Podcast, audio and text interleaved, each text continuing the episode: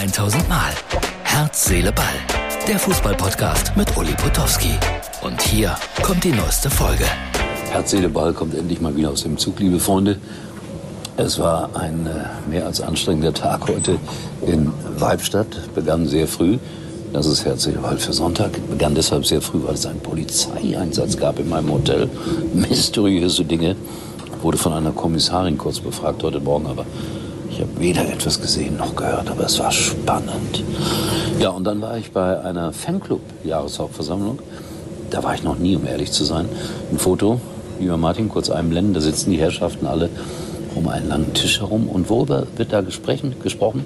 Äh, um die Verteilung der Eintrittskarten. Sehr interessant, wie die Fans an Karten kommen für Schalke, an Auswärtskarten. Habe dieses Prozedere noch nie mitgemacht. Es war sehr spannend, muss ich sagen. Interessant zu sehen und habe Ihnen ein bisschen was erzählt aus meiner Sicht über Schalke 04. Ich habe eine ganz besondere Sicht der Dinge, weil ich ja, viele von euch wissen, das gebürtiger Schalker bin. Und dann hat man vielleicht eine andere Sicht auf das eine oder andere. Aber interessant, wo die Fans alle herkommen. Da war ein Fanclub aus Frankfurt, einer aus Karlsruhe, einer aus Stuttgart.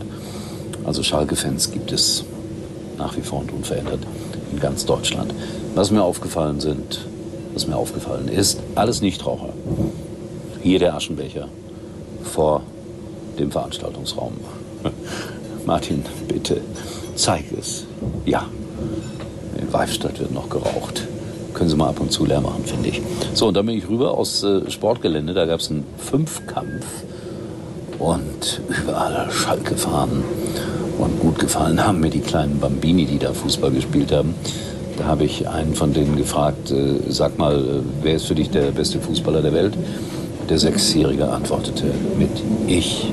Also nicht ich, ich sondern er, der sechsjährige, sechsjährige Felix. Hat mir gut gefallen, dieses Selbstbewusstsein. So, zweite Liga. Für mich so, so, so spannend wie nie. Bitte habt einen Blick auf die hübsche Landschaft hier. So zwischendurch will ich euch gerne zeigen, wo ich mich hinbewege. Von Mannheim nach München.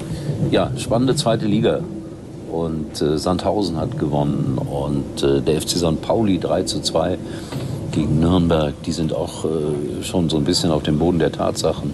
Darmstadt hat verloren. Also das wird, glaube ich, eine sehr, sehr spannende Zweitligasaison. So viel steht fest und ich freue mich morgen auf Hansa Rostock gegen äh, Heidenheim. Warum ich nicht nach Rostock fahre? Ja, wir, wir machen diese Spiele schon aus der Box in München. Ist schade, aber so ist es aus vielerlei Gründen. Also da bin ich hin unterwegs. Endlich ist das Theater vorbei mit Lewandowski. Endlich, endlich, endlich. Er geht also zum FC Barcelona. Ich habe es immer gesagt, es gibt eigentlich keinen anderen Weg, keine andere Lösung, als ihn ziehen zu lassen. Und jetzt hat man sich geeinigt. Natürlich ging es ums Geld und weniger um Prinzipien. Oder wenn Geld das Prinzip ist, naja, dann waren es doch Prinzipien. Also, so sieht's aus. Lewandowski, kein Spieler mehr für den FC Bayern. Und dann ploppte plötzlich wieder das Gerücht auf, irgendwie sind sie doch noch an Ronaldo dran. Aber wie gesagt, das ploppt immer noch mal auf. Keine Ahnung, was das zu bedeuten hat.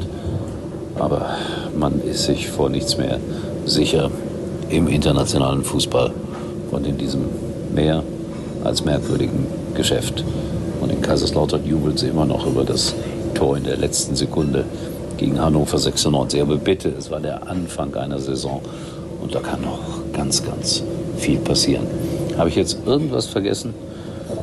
Ich glaube nicht. Ich verabschiede mich aus dem Zug, melde mich dann morgen wieder, irgendwann nach dem Spiel von äh, meinen Freunden aus Rostock gegen Heidenheim und äh, wünsche euch einen schönen Abend. Ich genieße die Fahrt, sehe Kraftwerke, Heidelberg, da werden Druckmaschinen hergestellt. Und so fahre ich durch Deutschland und muss nicht immer an Fußball denken. Wir sehen uns wieder, erstaunlicherweise morgen. Und äh, ja, immer eigentlich, täglich. Und das seit Jahren. Das war's für heute. Und Uli denkt schon jetzt an morgen. Herz, Seele, Ball. Täglich neu. Jetzt mal Klartext. Lieferzeiten für einen modernen Plug-in-Hybrid? Aktuell der Wahnsinn. Vom Umweltbonus wollen wir gar nicht reden. Ob man den dann 2022 noch bekommt? Das reinste Glücksspiel. Schluss damit.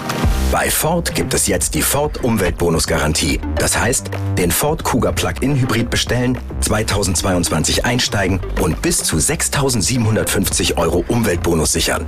Klingt besser, oder? Mehr Informationen auf Ford.de. Ford. Bereit für morgen.